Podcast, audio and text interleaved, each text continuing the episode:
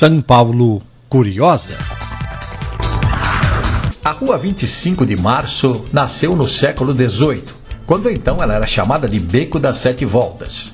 Naquela época, ela acompanhava mais ou menos as margens sinuosas do rio Tamanduateí, daí as Sete Voltas.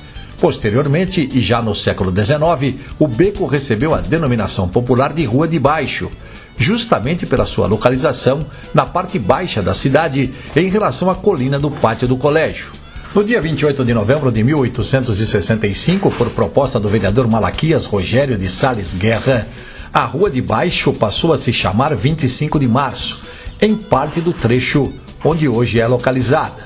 Pouco tempo depois, o nome passou a valer para todo o seu traçado, como é hoje, a data 25 de março lembra a data de juramento da primeira Constituição do Brasil independente, promulgada por Dom Pedro I no ano de 1824.